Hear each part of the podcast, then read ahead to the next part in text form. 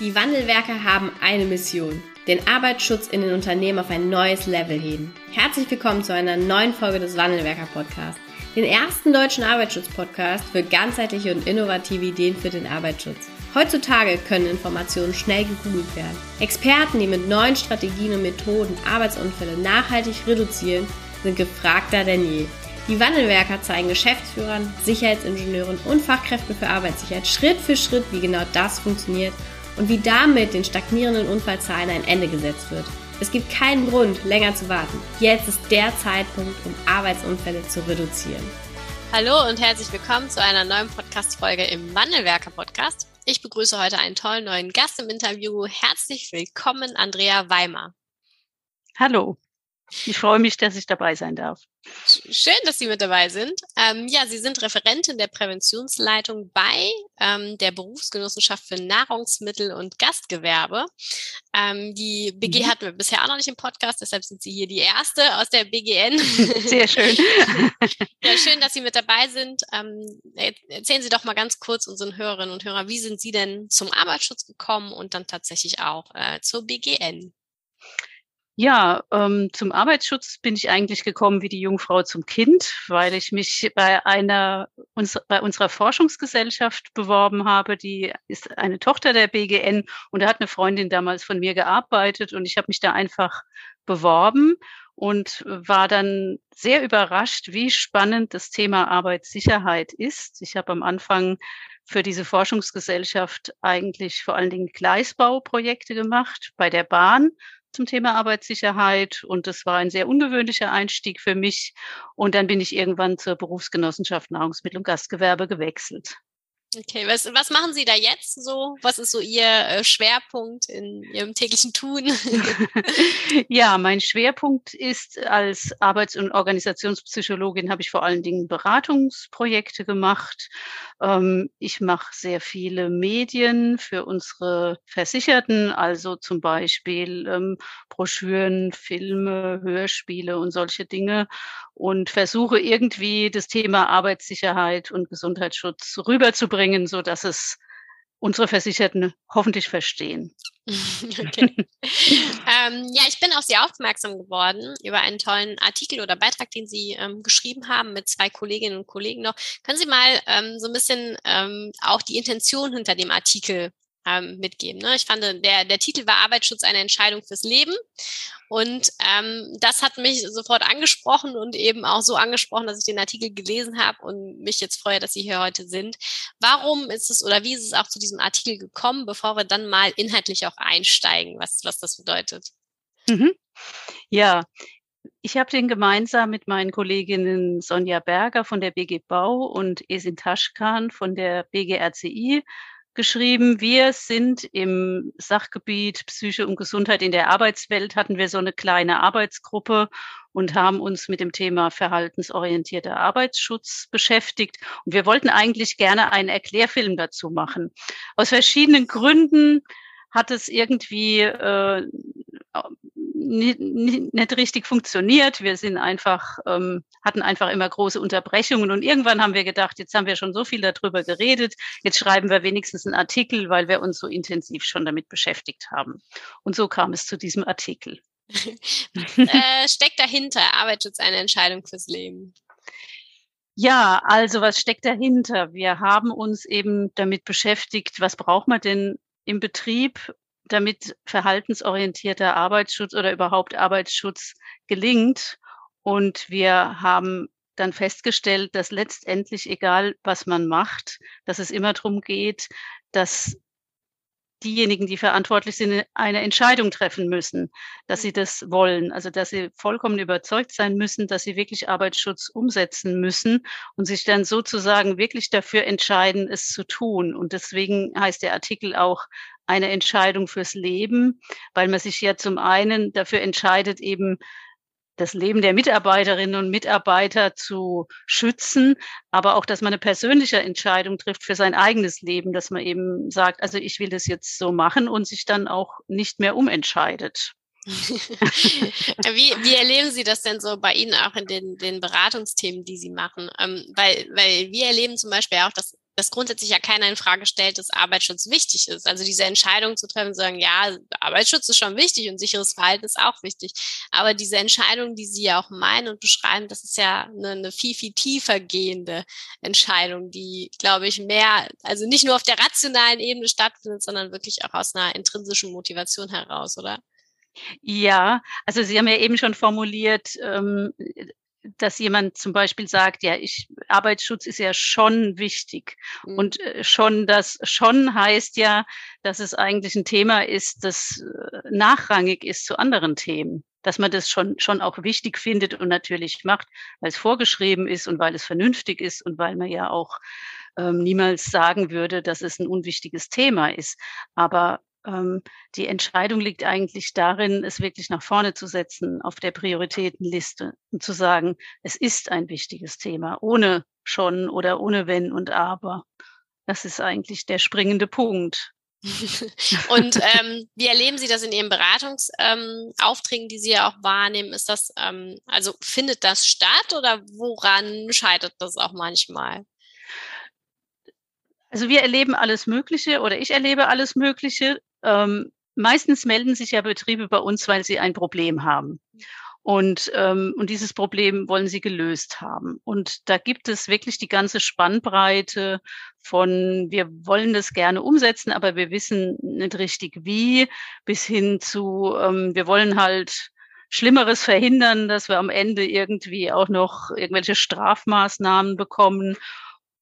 Es gibt aber auch Betriebe, die sich melden, die eigentlich schon super aufgestellt sind und schon ganz ganz viel machen und dann irgendwie noch nach dem Sahnehäubchen suchen. Also wir haben wirklich ähm, die ganze Spannbreite. Das macht es ja auch so interessant. Also, dass man wirklich jedes Mal eine neue Situation vorfindet. Ja, ja, das stimmt. Hm. Ähm, in dem Anfangsteil des Artikels geht mhm. es dann auch um das Thema äh, kleine Fehler. Können Sie mhm. diese, diese kleine Fehler einmal im Gesamtkontext auch des Titels ähm, geben? Mhm. Also Arbeitsschutz, mhm. eine Entscheidung fürs Leben. Was haben die kleinen mhm. Fehler damit zu tun? Und eben auch, was bedeuten kleine Fehler natürlich für das Unfallgeschehen, für die Weiterentwicklung der Sicherheitskultur? Mhm. Ja, also wir haben uns sozusagen, ähm, wir sind immer wieder auf den Punkt gekommen, wenn man jetzt in Betriebe kommt, ähm, dass es häufig die, die guten Betriebe sind, in denen alles ganz glatt und ruhig läuft und ganz entspannt ist. Und dann hat man ja manchmal das Gefühl, da würde gar nicht so viel gemacht werden, weil es eben so entspannt ist. Aber es ist genau umgekehrt, dass die, die Betriebe, in denen es alles so ruhig und entspannt läuft, häufig eben besonders gut mit ihren kleinen Fehlern umgegangen sind und äh, die angepackt haben. Ähm, denn es ist natürlich schon so, dass eigentlich ständig Fehler passieren, kleinere, ganz kleine, größere und die ähm, häufig weggeschoben werden, weil keiner möchte sich gerne mit Fehlern beschäftigen. Das ist ja eher lästig oder man denkt, na ja, das, das macht ja jetzt nichts, ähm, ist ja gut gegangen und, ähm, und diese Fehler können sich aber eben auch zu größeren Fehlern auswachsen oder die können sich auch summieren. Und ähm, es ist äh, der größte Fehler eigentlich, die kleinen Fehler nicht zu beachten, weil, weil eigentlich bei jedem Fehler ist es äh, wirklich eine Chance, was draus zu lernen und zu überlegen, was war denn da jetzt gerade? Warum ist denn das jetzt so gelaufen? Und was würde denn passieren, wenn das jetzt ständig passiert? Oder was könnte ich denn machen, damit es nicht mehr passiert? Und dadurch, dass man diese kleinen Fehler sozusagen dauerhaft ähm, auf der Agenda hat und immer wieder betrachtet und die einfach denen die nötige Aufmerksamkeit schenkt, ist es eben ähm, so, dass man sich eigentlich immer weiterentwickelt im Betrieb und dass auch äh, die anderen merken, dass sie nicht die einzigen sind, die vielleicht die gleichen Fehler machen, sondern ihre Kollegen auch und dass, äh, dass man da gemeinsam nach einer Lösung suchen kann. Und so vermeidet man einfach diese Stolperfallen, dass sich diese kleinen Fehler irgendwann zu einem ganz großen summieren. Mhm.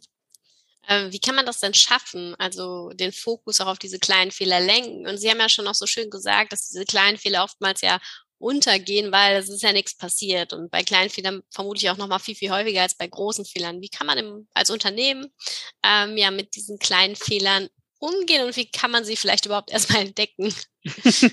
ja, entdecken kann man sie eigentlich nur, indem man wirklich immer wieder von Führungsseite auch sagt, wir nehmen die wichtig und wir sprechen darüber. Und es ist nicht schlimm, Fehler zu machen. Wir dürfen darüber sprechen, ohne dass irgendjemand jetzt eine auf den Deckel kriegt oder ohne dass jemand die Schuld an, auf jemand anderen abwälzt. Und ähm, das ist dann das, was man unter einer Fehlerkultur versteht. Es ist ganz wichtig, dass man für Fehler nicht bestraft wird. Also dass man keinen Nachteil davon hat, wenn man über einen Fehler spricht. Und das ist leider häufig der Fall. Und dann werden eben Fehler vertuscht. Also das heißt, es muss einfach ganz normal sein im Betrieb, dass man über Fehler spricht, dass man die zum Beispiel in gemeinsamen Besprechungen beleuchtet, dass, dass die anderen sagen, was sie glauben, warum das passiert ist und dass man denen einfach die gebührende Aufmerksamkeit schenkt. Und ähm, auch ganz wichtig, dass man auch gegenseitig sich was sagen darf. Also nicht im Sinne, dass, ähm, dass man eben dem anderen eine auf den Deckel gibt, sondern dass man eben äh, sagen darf, ähm, ja, was da jetzt gerade gelaufen ist, das war eigentlich äh, nicht so gut, man könnte es besser machen. Und dass man zum Beispiel auch den Chef ansprechen darf mhm. ähm, und sagt, mir fällt da gerade was auf, ohne dass der dann beleidigt ist oder den Chef rauskehrt. Und es gehört natürlich am meisten dazu, dass, ähm, dass wirklich im Betrieb vor allen Dingen die Führungsebene alle sagen, wir gucken die Fehler an und arbeiten damit. Und es mhm. ist ähm, einfach ganz normal, dass man darüber spricht. Und dann hat man eine wahnsinnige Erkenntnisquelle. Ja, ja.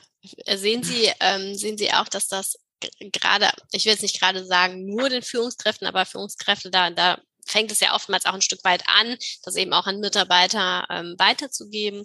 Ähm, sehen Sie, dass das ein, äh, auch ein gesellschaftliches äh, Thema ist, warum wir uns auch schwer tun, auch mit solchen Fehlern umzugehen? Oder ähm, wie nehmen Sie das wahr? Ist das einfach etwas, was wir einfach lernen müssen, was wir ähm, ja vielleicht im Vorfeld nicht so nicht so gelernt haben und nicht so den Fokus drauf hatten?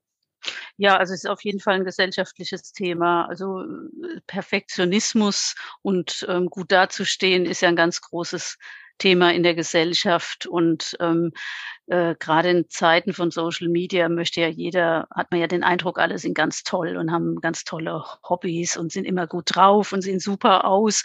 Und dann darüber zu sprechen, was jetzt ähm, gerade nicht gut läuft oder wo man nicht aufgepasst hat, das ist eigentlich gar nicht angesagt. Und es mhm. ist wirklich ein, ein, Lernprozess. Und auch in der Schule lernt man es ja häufig nicht so besonders. Also da gibt's natürlich auch Veränderungen, aber dass, ähm, dass man das gerne macht und dass man ähm, vielleicht auch mal über sein größtes Waterloo erzählt, ähm, das kommt eigentlich selten vor. Aber es ist eigentlich für andere auch mal wirklich ähm, eine Entspannung, wenn man auch mal sagen kann, was da jetzt schiefgegangen ist und, und auch dazu steht und äh, nicht immer nur im, im, in so einem perfekten Heiligenschein dastehen möchte.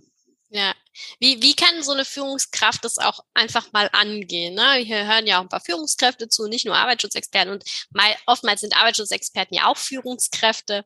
Ähm, wie kann man so ähm, vielleicht auch selber bei sich nochmal so ein, kleinen, ein kleines Bewusstsein dafür schaffen, dass man selber auch Fehler macht mhm. und dass man eben auch ähm, einfach gut mit Fehlern, mit seinen eigenen und von Fehlern, ähm, kleinen Fehlern von Mitarbeiterkollegen umgehen kann? Mhm. Ähm, also am wichtigsten ist, wenn man das Thema angehen will, dass man erstens mal zuhört. Mhm. Also, dass man sich Zeit nimmt als Führungskraft und zuhört, was die Mitarbeiterinnen und Mitarbeiter zu sagen haben. Und dann ähm, natürlich auch fragt, wie würde es denn besser gehen? Also am besten ist es eigentlich, wenn man irgendeine Situation schafft, eine Regelmäßigkeit schafft, dass man zum Beispiel ähm, einmal in der Woche oder, oder ja, in, in einem bestimmten Rhythmus gemeinsame Besprechungen hat, vielleicht auch eine Frühstückspause oder irgendwas, was immer wieder kommt und dann darüber spricht und dann, wenn man die Fehler eben anspricht, auch direkt immer mit denjenigen ähm, überlegt, was müsste denn anders sein, damit es besser läuft? Oder was würden Sie denn vorschlagen? Das sind ja die Experten für Ihren eigenen Arbeitsplatz und die haben ja meistens auch gute Gründe, warum das so gekommen ist. Also eigentlich möchte ja jeder vor allen Dingen gut arbeiten.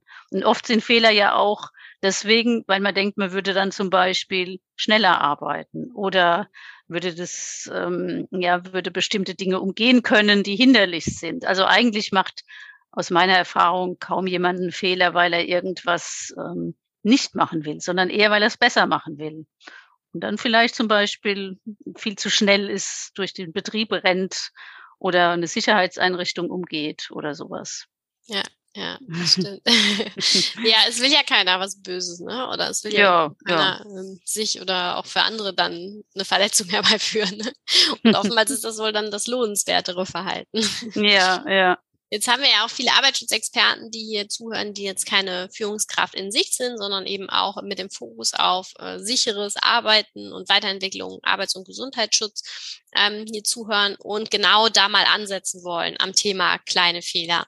Was würden Sie denen so mitgeben, was die ähm, ja so in kleinen Schritten auch umsetzen könnten, wie die mal loslaufen könnten, wenn man da mal hinschauen möchte?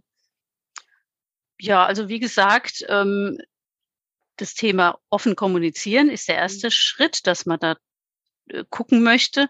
Der zweite Schritt ist, dass man irgendwie eine Routine reinbringt, dass man zum Beispiel sagt, wir haben regelmäßig Besprechungen dazu oder manche Betriebe haben solche Fehlerkarten. Da kann man zum Beispiel an irgendwelchen Maschinen so eine Karte hinhängen und sagen, hier ist mir was aufgefallen oder ähm, Analyse-Workshops ähm, also irgendwie ähm, einen Prozess ähm, in Gang setzen, dass es regelmäßig betrachtet wird. Und wie gesagt, ganz wichtig ist dann, wenn man den Prozess in Gang gesetzt hat, dass dann auch was passiert mit den Ergebnissen. Mhm. Also, dass man dann anschließend auch immer Maßnahmen direkt entwickelt und ganz wichtig auch, dass man dann zurückspiegelt, was aus den Maßnahmen geworden ist. Sonst mhm. macht es ja auch keinen Spaß. Wenn man nur die Taschenlampe da drauf richtet und anschließend geht es immer so weiter, ähm, das wäre dann natürlich eher ein Schuss nach hinten. Ja, und motiviert natürlich auch nicht das nächste Mal ja, ja. Äh, nochmal einen Fehler anzuzeigen, wenn ich merke, passiert ja gar nichts. Ja, ja. Also das Einzige würde ich vielleicht noch anfügen, das Einzige, was wirklich, ähm, was man auch ganz klar machen muss, ist, ähm, dass es kein Problem ist, einen Fehler zu melden mhm. oder drüber zu sprechen. Aber dass es ein ganz großes Problem ist, Fehler zu verschweigen. Mhm. Also das ist, ist wirklich der Unterschied und das ist eben das, was leider oft passiert, dass die unter den Teppich gekehrt werden. Ja, ja. Was mhm. wünschen Sie sich für die Zukunft? Soll man mit Fehlern umgehen? Mehr Fehlerfreundlichkeit. ich wünsche mir, dass Fehler mehr wertgeschätzt werden und dass eine Kultur einfach noch mehr entsteht, dass man die ähm, nutzt, um, um äh, Veränderungen anzustoßen und die ganzen Situationen besser und geschmeidiger zu machen. Ja, ja, das ist schön. Wir hatten mal einen Piloten auch im Podcast, der hat gesagt, wir brauchen mehr Mut für überlebbare Fehler. Ja, genau. also hat natürlich auch so seine Grenze, ne? Also gewisse Fehler sollten wir durchaus vermeiden, ne? aber Fehler wecken ja mhm. schon auch immer ein Potenzial für Veränderungen. Ja, ja, ja, ja. Ja, und es ist natürlich auch keine Einladung, Einladung, Entschuldigung, dass man ähm, sozusagen jetzt ähm, auffordert, irgendwelche mhm. Sachen zu machen, die man nicht machen soll, sondern es geht wirklich um die Dinge, die äh, sozusagen aus Versehen oder ähm, aus Unwissenheit entstehen. Ja, ja, ich, also glaube, probieren Sie es mal aus oder so. Also ja. das wäre jetzt. Aber ich glaube, das wissen auch unsere Hörerinnen und Hörer, die hier zuhören und auch wir beide. Wir wissen ja, dass jeden Tag ganz, ganz viele Dinge auch passieren, die, die könnten auch einfach noch mal ein bisschen anders laufen oder ein bisschen besser laufen. Also es passieren ja jeden Tag. Ich will jetzt nicht sagen Fehler, ne, aber eben viele Dinge, wo man auch noch mal daraus lernen kann und die man vielleicht verbessern kann, so dass sie für mehr Sicherheit stehen oder für mehr Sicherheit sorgen. Ja. Mhm. Äh, ich, äh, genau, ich habe noch eine letzte Frage. An mhm. Wie kommt der Film noch? ähm, ja, bis jetzt, ähm, äh, im Moment ist es auf Eis gelegt, aber mhm. wer weiß, vielleicht kommt ja da noch was. Ähm, ja, wir haben einfach irgendwann gedacht, ähm, man braucht ja in Projekten auch immer eine gewisse Zeitdauer, wo dann ähm, auch ein Ergebnis rauskommt. Und manchmal ist dann auch die, die Zeitdauer überschritten wo man noch so den nötigen Schwung hat. Aber jetzt haben wir ja alle mal durchgeatmet. Vielleicht finden wir ja wieder den. ja, das, das würde uns alle auf jeden Fall sehr, sehr freuen. Ja, Frau Weimar, vielen Dank, dass Sie unser Gast waren. Hat ähm, Spaß gemacht und ich wünsche Ihnen natürlich auch in der Projektgruppe ähm, weiterhin viel Erfolg und vor allen Dingen würde ich mich auch sehr über den Film dann im, im späteren Jahr vielleicht dann noch freuen. Danke, dass Sie hier waren. Ja. ja, vielen Dank auch an Sie. Dankeschön. Vielen Dank, dass du heute wieder dabei warst. Wenn dir gefallen hat, was du heute gehört hast, dann war das nur die Kostprobe. Willst du wissen, ob du für eine Zusammenarbeit geeignet bist? Dann gehe jetzt auf www.wandelwerker.com-termin und buche dir einen Termin. In diesem 45-minütigen Beratungsgespräch wird eine Strategie für dich erstellt. Du erfährst, in welchen Schritten du an der Einstellung der Menschen im Unternehmen arbeitest, sichere Gewohnheiten schaffst und somit die Arbeitsunfälle nachhaltig reduzierst. Vergiss eine Sache bitte nicht. Wenn seit Jahren die Unfallzahlen bei dir stagnieren, dann verbessert sich der Zustand nicht von alleine. Du brauchst einen Berater, der dir zeigt, welche Schritte du befolgen sollst und welche lieber nicht.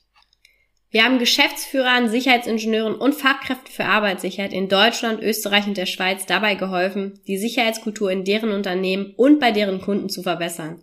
Als Kooperationspartner des Verbandes für Sicherheit, Gesundheit und Umweltschutz bei der Arbeit liegt es uns am Herzen, dir das notwendige Handwerkszeug auf dem Weg zur Vision Zero zu zeigen und bei der Umsetzung zu unterstützen. Wenn du wissen willst, ob du für eine Zusammenarbeit geeignet bist, dann sichere dir jetzt unter www.wandelwerker.com-termin deinen persönlichen Termin.